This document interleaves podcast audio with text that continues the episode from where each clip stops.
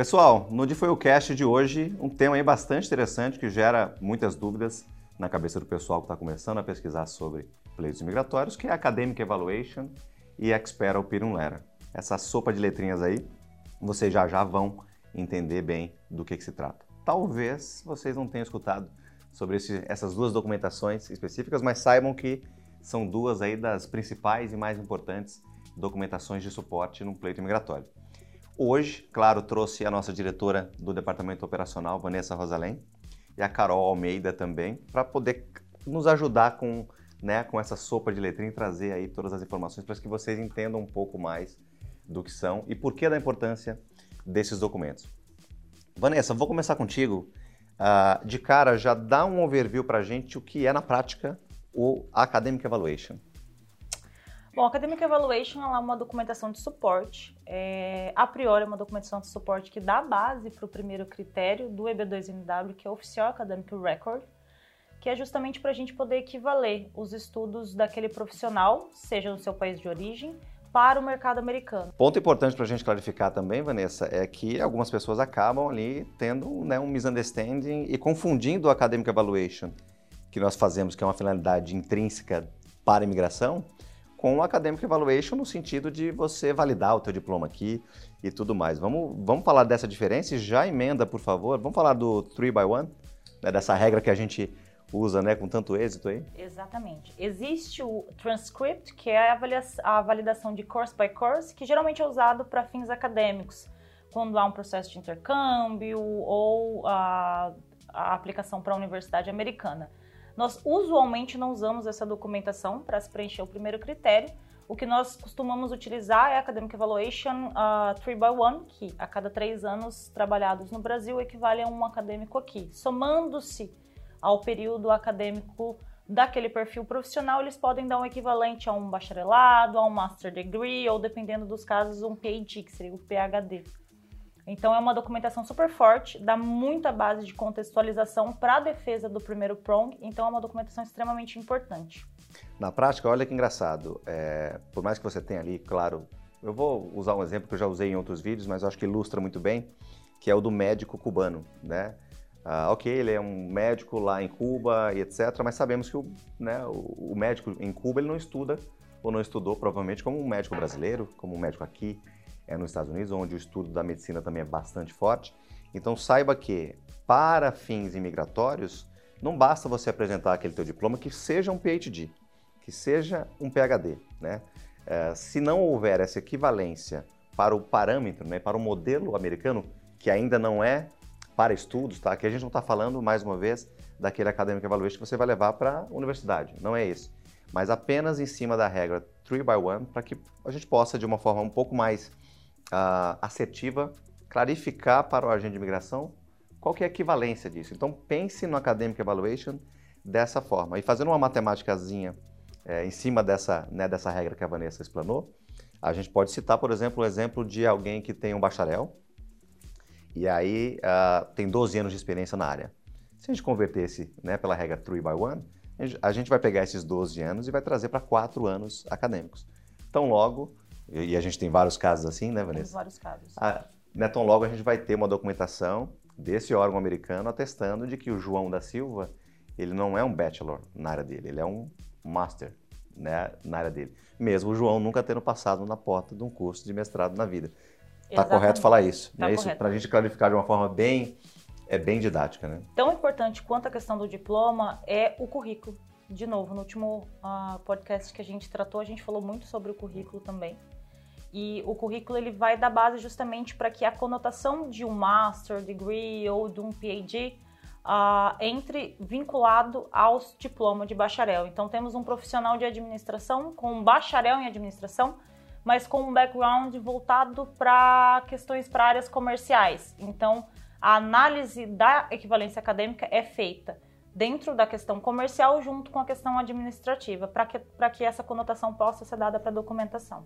Ou seja, então é muito comum que nós tenhamos muitas vezes nessa Academic Evaluation uma conotação diferente do, da, da que ele tem no diploma, por, por conta desse acúmulo da experiência dele, que foi muitas vezes um pouco diferente da área intrínseca que ele, se formou. Isso que é muito legal, né? Diferente, mas sempre correlacionado. É importante Sim. frisar isso. Sempre correlacionado. Agora eu vou passar para a Carol, para a Carol explicar para a gente um pouco da questão né, procedimental da Expert Opinion Letter, que nada mais é, de uma forma mais né, aportuguesada, digamos assim, uma carta de um especialista americano, normalmente, né, Carol, é um professor universitário que faz essas cartas. Explica um pouco como que a gente busca isso no mercado, como que a gente faz essa contratação para os nossos clientes. Dá esse overview é, da Expert Opinion Letter, por favor. Bom, nós temos uma empresa terceirizada que sempre faz essa documentação para a gente. Uma vez que toda, toda, toda documentação ah, está traduzida, né? É, toda documentação que está em português, logicamente temos que enviar para tradução. Uma vez que todas essas do, uh, documentações estão traduzidas, é quando a gente faz o pedido da Expert Opinion Letter. A gente envia essas documentações uh, para essa empresa, a gente manda tanto o currículo quanto documentação de licença, associações, toda a parte de certificados, se o cliente já recebeu algum tipo de prêmios, é, a gente envia para essa empresa, eles fazem uma análise e eles vão encontrar qual que é o expert mais adequado para aquele tipo de, é, de, de, processo. Então, às vezes, até eles mandam uma opção ou outra, né, para a gente poder enviar para o cliente, o cliente escolher qual que ele se sente mais confortável é, que faça a carta dele. E aí, quando a, a carta fica pronta, a gente sempre manda para o cliente também fazer análise, né, da, carta. Muitas vezes vem mais de uma opção para nós, né? Quando, quando a Carol fala, pessoal, expert, Normalmente, né, Carol, são professores universitários de universidades Correto. americanas uhum. e eles tentam, como a Carol bem disse, ali eleger dentre esses experts quais ou qual ou quais tem ali né, uma coerência um pouco maior com aquela área de atuação. E é isso que o nosso departamento faz na Devolutiva. Olha, a gente tem esses players aqui, qual que mais se encaixa com o perfil do nosso cliente? Uhum. Não é isso? Isso leva quanto tempo? Explica um pouco mais da parte procedimental. Bom, depende. É, depende do valor que o cliente quer, quer pagar, né? Existem valores mais altos se o cliente quer uma devolutiva de um a dois dias úteis, né? Mas normalmente demora entre sete a nove dias úteis. Por conta desse processo express, alguns clientes por uma necessidade né, ali de timing e tal, se acabam pagando tá mais. Rush, pra... aí... É eles conseguem fazer um pouco mais rápido. Entendi. Mas o normal, a gente pode dizer que... Entre 7 a 9 dias. 7 a 9 dias, ou seja, um documento que é até rápido, né? a gente pode dizer que é rápido, uhum. e, e, pensa, né? E muitos clientes nos indagam dessa forma, eu tenho certeza que já indagaram, é para vocês.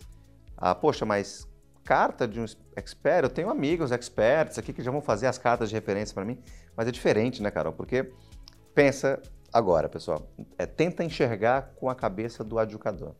Você tem ali cartas maravilhosas de experts que são teus amigos, enfim, ou conhecidos, ou colegas de, né, de trabalho, ao menos. Uh, de uma forma ou de outra, essas pessoas são um tanto quanto suspeitas. Né? Existe ali, o educador fica um pouco para trás. Poxa, já conhece, será que é tudo isso mesmo? Está falando na, nas cartas? Então, a Expert Opinion Letter a gente traz para justamente meio que fechar essa lacuna é da desconfiança. É um especialista americano, que óbvio, o educador da imigração americana ele, ele dá mais fé naquela informação e é alguém que até então não teve vínculo nenhum com esse profissional. Então é meio que para complementar. Muitos clientes acabam nos questionando, né? Poxa, mas precisa? Eu já entreguei 10 cartas e precisa sempre, né, Carol? Uhum. E vale lembrar também que é, essas cartas de, de, do expert que a gente pede não são cartas de recomendações, porque eu trabalhando na, no departamento de evidências, muitos dos clientes eles acabam se confundindo, achando que essas cartas de apoio, né, do Academic Evaluation e o Expert Opinion Letter, são cartas de recomendações, mas não, são duas coisas diferentes é. que a gente É quando a gente fala no título, uma carta de recomendação de maneira simplista, dá essa ideia, né, poxa. Mas não, o viés, como a gente explicou agora há pouco, né, a finalidade ela é bem é diferente, por isso dá importância, é um documento de extrema importância, ambos, né?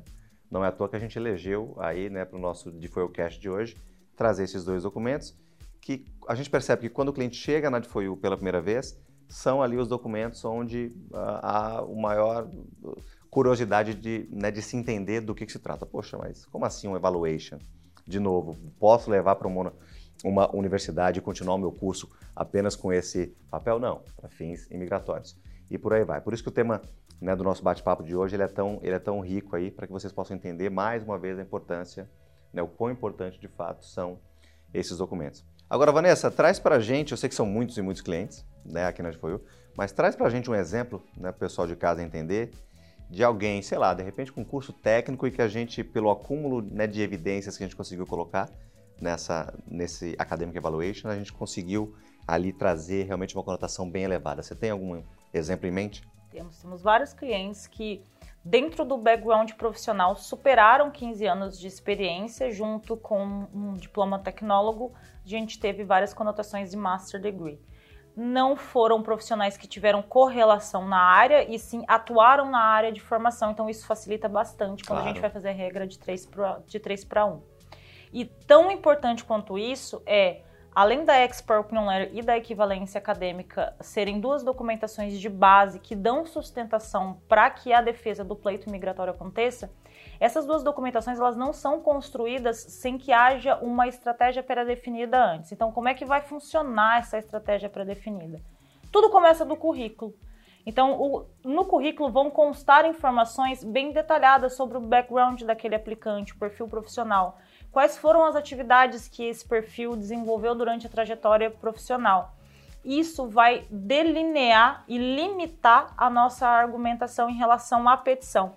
Então, todas essas documentações, currículo, o Professional Plan ou o Business Plan, dependendo de cada aplicação, Academic Evaluation, Expert Opinion Letter, são todas documentações que dão sustentação para que a defesa dos prongs sejam feitas. E não somente para EB2NW, a gente pensar ah, no EB1, também existe essa linha de raciocínio. Então, voltando para o EB2, a Expert Opinion Letter ela já é totalmente é, separada dentro dos prongs. Então, ela é uma carta de um especialista voltada para o EB2NW. Ela não é simplesmente uma carta do especialista falando sobre um perfil profissional. Podemos dizer então, pessoal que está em casa, que é o seguinte: o teu departamento, sabemos disso, trabalha muito, de maneira muito próxima com o nosso departamento legal. Por quê? Chegou a documentação lá, como ela bem disse, o currículo ali já traz muita coisa e já traz um pouco do norte né, que o nosso departamento legal vai utilizar para poder traçar essa estratégia, mas veja, é tudo triangular, né? Tudo muito bem amarrado. Então é importante o quê? Até para a gente dividir essa responsabilidade com os nossos clientes aqui, né? Aquela, né? Aquela velha história que a gente brinca sempre que estamos todos no mesmo barquinho. Se só o time da foi o remar de um lado, o cliente não ajudar também remando do outro, o barquinho tende a dar volta. Então veja, importante aqui, currículo muito bem, né? E esse currículo tem que vir do cliente, claro ou seja, trazer o máximo de informações possíveis. Isso vai ser ali, né, de alguma forma, uh, uh, comparado com o que nós temos de opção no que diz respeito a fazer essa nova conotação do Academic Evaluation. E, por um outro lado, e por isso, né, essa questão triangular, a questão do nosso departamento jurídico fazendo essa, essa esse desenho estratégico para poder, enfim, preencher os prongos ali e tudo mais. Ou seja, é complexo. Essa é a verdade, é complexo. E aqui na Edfoil funciona muito bem justamente porque funciona dessa forma. Né? Os departamentos eles se falam de maneira muito eficiente, cada um dentro da tua expertise, cada um dentro do, né, do viés ali de fato, e é por isso que a gente tem, posso dizer isso, né, que a gente tem aí é, esses resultados que nós temos que são nítidos é, para todo mundo, né, Vanessa? É importante frisar que a participação do cliente é fundamental para que a gente possa ter êxito nessa documentação. Por quê? Nós temos todo o trabalho técnico, nós desenvolvemos e nós orientamos o cliente nas questões mais técnicas, que é o nosso papel. Mas é fundamental que o cliente revise a documentação final. Por quê? Ah, temos um expert extremamente renomado, falando sobre um profissional extremamente renomado. A documentação está pronta dentro dos nossos parâmetros de estratégia, apresentamos essa documentação para o cliente, mas os detalhes daquele profissional só o cliente tem. Então, de repente, é um insight que o cliente tem ali ao ler a documentação que pode fazer uma diferença muito grande. Então, essa participação do cliente, não só na Expert Opinion Letter, mas em toda a construção processual, ela é muito importante. Então, nós demandamos muito do cliente em relação à finalização de cada etapa. A Expert Opinion Letter e a Academic Evaluation não é diferente. Aquela forçadinha de barra que muitos clientes falam, poxa, mas eu já fiz. A gente fala, não, a gente está precisando de mais. E aí vem a resposta que a gente precisava. Então, é tudo muito, muito complexo. A Carol trata bem dessa parte documental, né, dessas documentações todas que os clientes, é, claro, são perfis é, diferentes, alguns têm mais documentos, outros têm menos é, documentos, mas é, é, eu diria que o teu departamento, né, Carol, é, né, todas vocês que trabalham no mesmo departamento, é de fato ali a etapa mais longa, é onde o cliente fica a maior parte do tempo aqui dentro Sim. É that for you. e a gente entende que é onde, eventualmente, enfim, é, o cliente pode dar uma né, desanimada ali, em algum sentido de, poxa, não estou conseguindo. E, e, e, esse, e esse input né, que é colocado, essa exigência essa de, poxa, vamos conseguir mais isso, é porque vai fazer toda a diferença.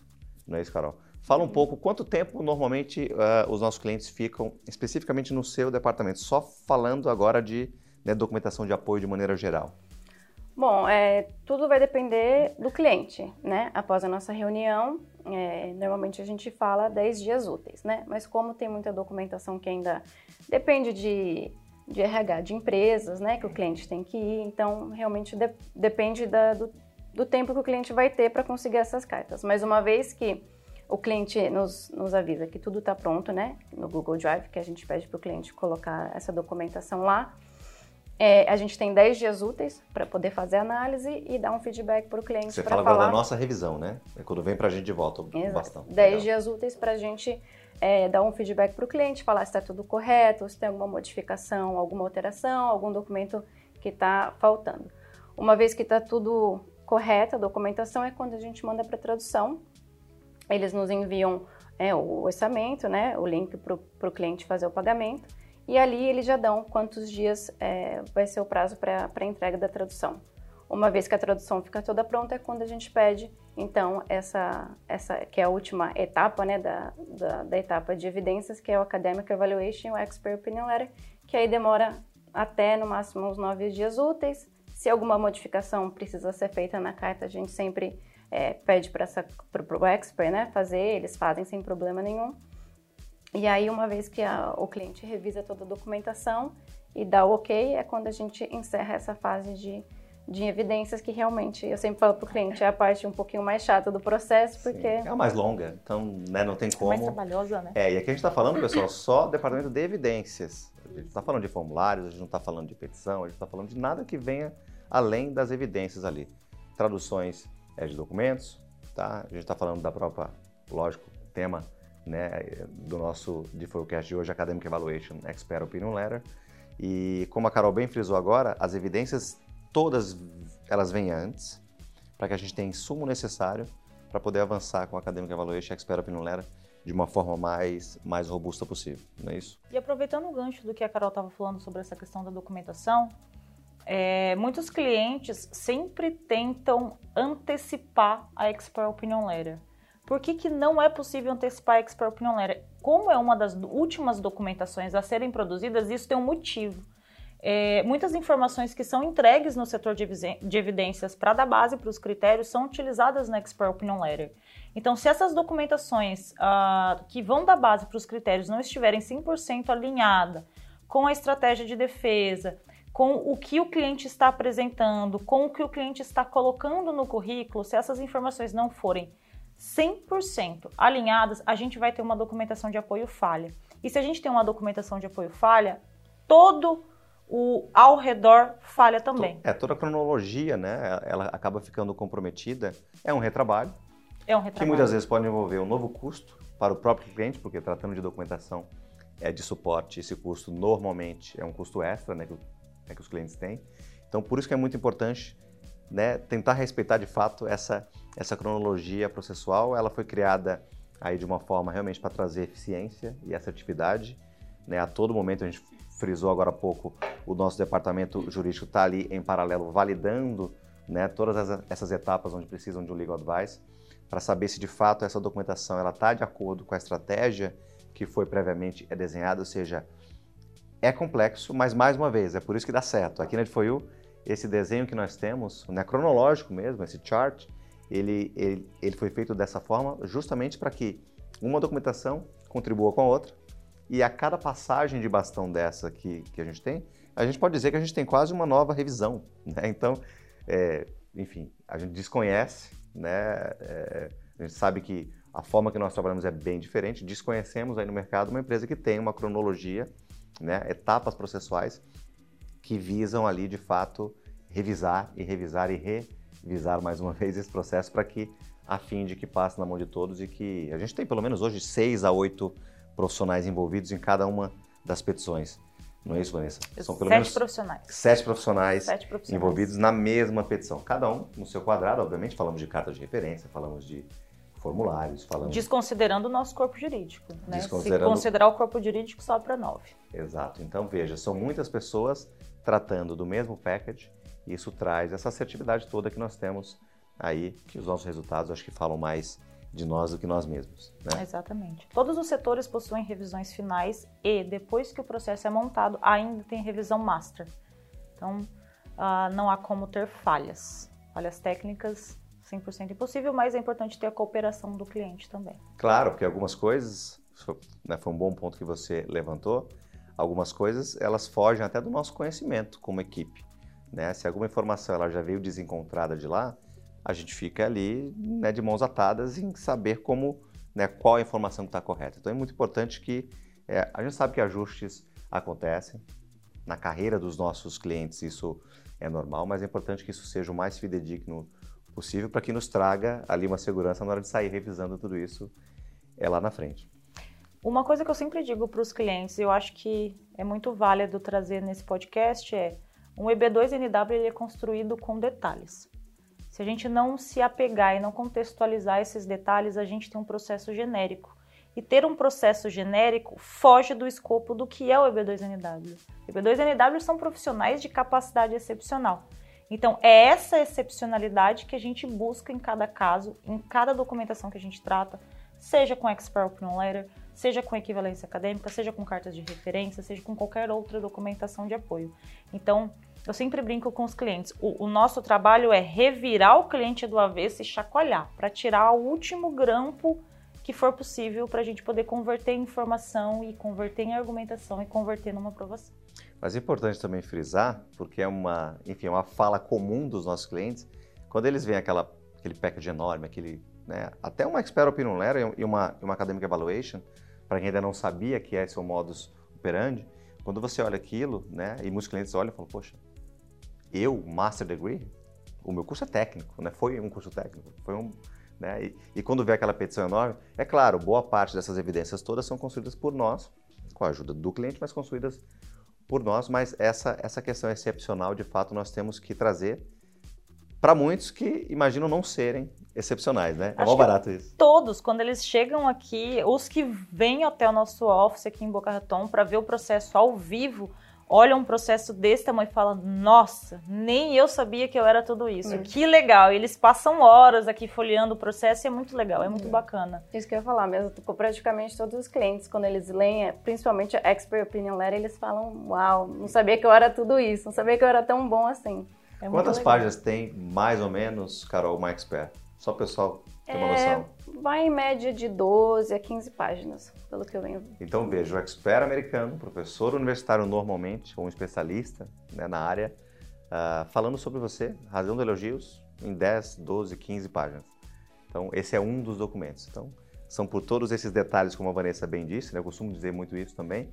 Sucesso é uma junção de vários né, pequenos detalhes é, que a gente vem construindo esses resultados todos né, que a gente vem construindo. E a escolha do tema desse, né, desse podcast de hoje foi justamente trazer, aí eu tentar desmistificar e até tirar um pouco desse, desse, dessa dificuldade inicial que muitas pessoas têm quando ouvem falar pela primeira vez numa Academic Evaluation, numa Expert Opinion Letter. Então, pouco a pouco, a cada episódio, a ideia nossa aqui é trazer um pouco mais de informação para que você possa ir né, desmiuçando ali, de fato, é, digerindo de uma forma com menos juridiquês possível, né? Acho que esse, acho que esse é o principal é, intuito aqui dos nossos vídeos.